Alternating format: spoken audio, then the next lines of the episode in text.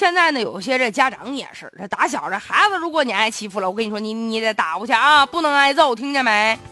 小朋友之间吧，这闹点小矛盾很正常。结果没成想啊，就是如果说这幼儿园里别人欺负你了，你怎么办呢？针对这个问题，乐山市有一个幼儿园就对小朋友的家长做了一份调查问卷，结果显示百分之六十的家长表示应该培养孩子强硬的性格，被欺负的时候就应该打回去。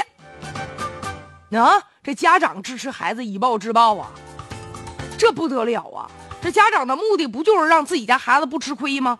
你揍他，我原来听过，就这样的家长还振振有词的跟我们说呢，说我告诉我家孩子啊，你如果在学校在幼儿园，你跟同学打仗了，你把别人揍了，爸爸去，爸爸可以没问题，替你撑腰去。你要被别人揍了，你就别回来找我了。还有的家长觉得，这天天在学校挨欺负，这说明你不行啊，你懦弱呀。咱们绝对要以牙还牙，以血还血。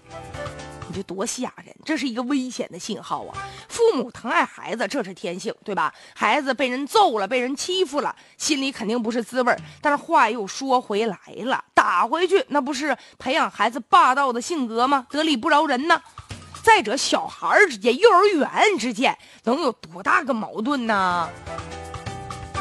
不至于吧？孩子毕竟是孩子。而且特别是小孩儿，他们那个心情啊，你真是摸不透。高兴了，俩人哎呦好的就跟一个人似的；不高兴一会儿，俩人翻脸了。再过一会儿呢，又好的跟一个人似的。你说家长何必在后面掺和呢？去教他去打人，这可真是要不得啊！这家长啊，应该理性一些。就孩子把同学打了，你都应该主动的去道歉去。